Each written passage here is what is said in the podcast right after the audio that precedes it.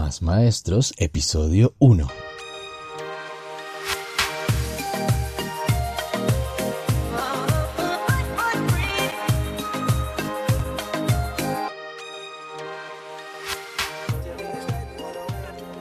Buenos días, tardes o noches, maestros, maestras y todos aquellos amantes de la educación.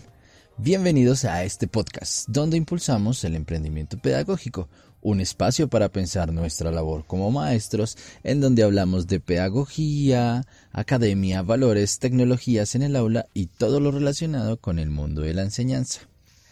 Si eres un maestro de historias, este podcast es para ti.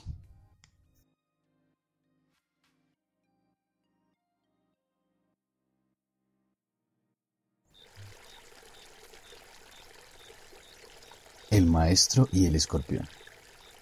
Cuentan por ahí que un maestro solía pasear con sus discípulos por el bosque para contemplar la naturaleza, revitalizar el cuerpo, el alma y la mente. Un día, en el cruce del río, observó un pequeño escorpión que luchaba para no dejarse ahogar por la fuerza del agua. Inmediatamente el sabio maestro corrió a socorrerlo. Lanzó su mano derecha, lo agarró de sus patas e intentó sacarlo del agua. Pero inmediatamente el escorpión se sintió amenazado, tiró fuertemente su aguijón para defenderse, clavando el veneno en la mano de su salvador. El maestro sintió el dolor de manera instantánea y soltó al escorpión.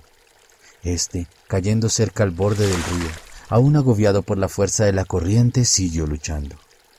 Sacudió el maestro su mano para alejar el dolor de la picadura, y casi de manera instantánea volvió a agarrarlo por las patas para tratar de salvarlo. El maestro sintió de nuevo el aguijón inyectar rápidamente el veneno del escorpión. El dolor superó más las ganas de ayudar que tenía el maestro y dejó caer de nuevo al escorpión junto al borde del río. En un último intento el maestro extendió su mano para salvar de nuevo al escorpión pero esta vez un discípulo le estaba deteniendo del hombro y le increpó. Maestro, ¿no ve que cada vez que intenta salvar al escorpión de la fuerza del agua, éste le pica y le hace daño a usted? A lo que el maestro contestó. La naturaleza del escorpión es picar, la mía es servir. Ninguna de las dos va a cambiar y entonces, ayudándose de una rama, sostuvo al escorpión por tercera vez para poderlo salvar de la fuerte corriente. Bueno, y después de escuchar esta historia, vamos con nuestra reflexión. Primero, el bosque. El bosque podría representar nuestro entorno. Ese bosque con el que nos gusta vivir, con el que nos gusta, ese bosque que es especial porque lo compartimos con los demás. El maestro va con sus discípulos porque va revitalizando el cuerpo, el alma y la mente, ¿no? Algunas veces nos gusta compartir nuestro bosque. O simplemente nuestro bosque no es el más agradable. Nuestro entorno a veces es hostil, es fuerte, es agresivo. Siempre hay lobos acechando y vigilando. Ese bosque es importante porque nos da tranquilidad para poder ser, para poder expresarnos, para poder vivir y compartir. Número dos, el río representa las dificultades con las que se encuentran nuestros estudiantes. Esas dificultades que se les imponen cada día, que para nosotros pueden ser, para los adultos, digo, pueden ser cosas muy sencillas, pero que para los estudiantes pueden ser grandes dificultades, tormentas. Las dificultades pueden ser familiares, pueden ser dificultades sociales, cuando los chicos sienten presión de grupo, por sentirse aceptados dentro de un grupo, porque sus amigos le hablen, les compartan, sentirse aceptadas a las niñas por los niños. Ese tipo de presiones, ese tipo de dificultades están representadas ahí en el río, en esa fuerte corriente con la que ellos tienen que luchar. Pueden haber dificultades personales, situaciones emocionales fuertes, situaciones de aceptación fuertes, con las que los chicos se encuentran cada día. Eso es lo que representa el río. las dificultades y la fuerza de la corriente que es igual a la fuerza de los problemas que ellos tienen que superar. Por otro lado, el escorpión obviamente es el estudiante en esta reflexión. Él necesita de nuestra ayuda, necesita de nuestro apoyo, tiene una dificultad, tiene que superarla, pero hay que darle las herramientas para que lo puedan lograr. Suelen ser tercos, como en el caso de la historia. Suelen atacar a la persona que los está ayudando, clavar el veneno, porque no se dan cuenta que alguien los quiere guiar, los quiere ayudar. Se sienten que les están imponiendo las cosas. Y su naturaleza es esa cuando son tercos, cuando ellos creen que lo pueden solucionar por sí solos.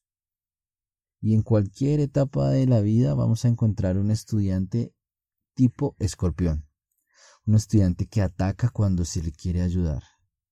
Un estudiante que quiere atacar al maestro porque piensa que no lo está llevando por el lado por donde es y que él solo puede luchar contra la corriente para poder alcanzar sus metas.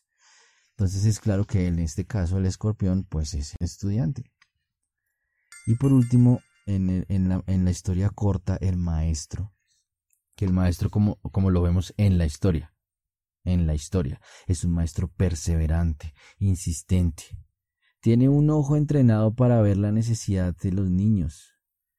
O sea, es capaz de ver qué es lo que necesita, sacarlo de allí porque está luchando en contra de la corriente y no lo puede lograr. Está dispuesto a ayudar aunque le duela. Está dispuesto a ayudar a colaborar aunque le vuelva a doler. Está dispuesto a ayudar más de tres veces.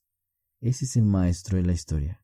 Siempre está dispuesto a intervenir siempre está dispuesto a colaborar. ¿Y tú? ¿Qué maestro eres?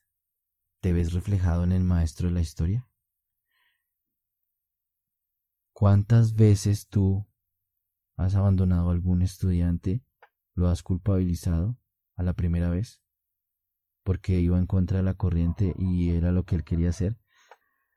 Yo he abandonado estudiantes, se los, se los pregunto porque a mí me ha ocurrido muchas veces, que culpabilizo al estudiante y no puedo ver con otros ojos su dificultad. Me cuesta a veces. Me, me, cuesta a veces colaborar porque siento que es, que es responsabilidad, que es necedad, que es conchudez.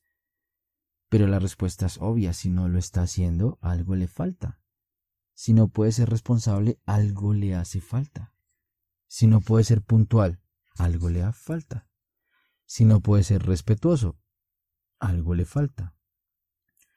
Entonces, a mí me ha ocurrido montones de veces. Y en lo que llevo de maestro, de docente, siempre me he encontrado con estudiantes escorpiones. Y muchas veces he decidido abandonarlos y a veces o más adelante uno se cuestiona qué pude haber hecho, ¿no?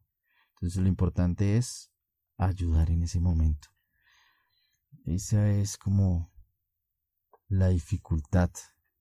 Siempre he tenido maestros alrededor mío y he escuchado ese tipo de comentarios.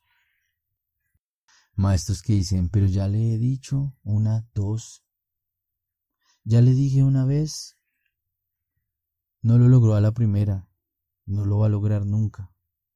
Es que le cuesta aprender inglés, es que le cuesta aprender matemáticas, es que la ciencia no es para él, es que las matemáticas son muy difíciles para él, no lo va a lograr.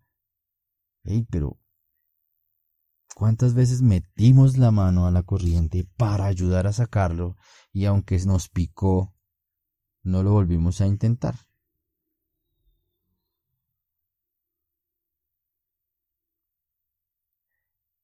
Entonces, ¿somos maestros dispuestos a colaborar?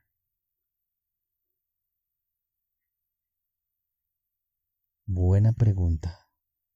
Y en conclusión, para terminar este episodio corto, encuentren el mejor bosque para vivir. sean perseverantes para salvar a los estudiantes, no los abandonen. Y recuerden, conviértanse en esos maestros que siempre salvan una vida. Y recuerden que pueden escucharnos en las diferentes plataformas de podcast, en Google Podcast, en Apple Podcast y o en Spotify. Recuerden que pueden encontrar más información en másmaestros.com, tal cual, másmaestros.com sin las tres W, sino directamente másmaestros.com.